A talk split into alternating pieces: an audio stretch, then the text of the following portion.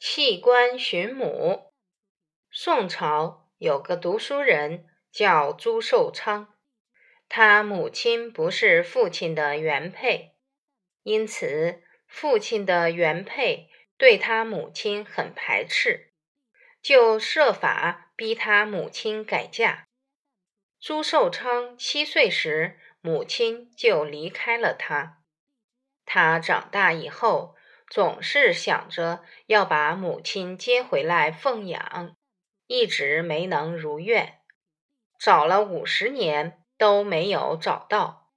那时他做了官，内心一直在想：一个人一生不能奉养母亲，非常遗憾。他下定决心把官职辞掉，去找母亲。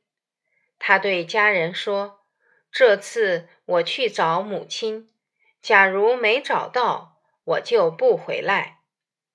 他就往陕西的方向一路走去，结果走到一个处所，突然下起雨来，他就停在那里躲雨。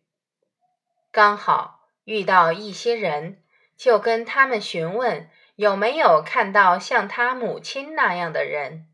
非常巧合，他母亲就在其中。这是孝感天地，他的孝心感得上天降下雨来，成就了他的孝心因缘。后来，他就把母亲以及所有的小兄弟姐妹都接回来，一起共享天伦之乐。